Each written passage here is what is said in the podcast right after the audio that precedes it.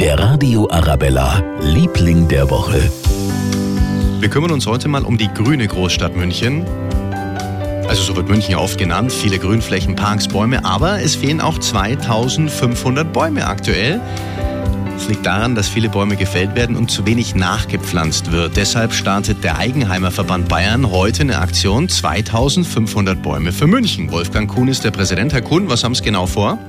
Unser Ziel ist es, diese Negativbilanz umzudrehen und sagen, pflanzt Bäume, wo noch was reinpasst.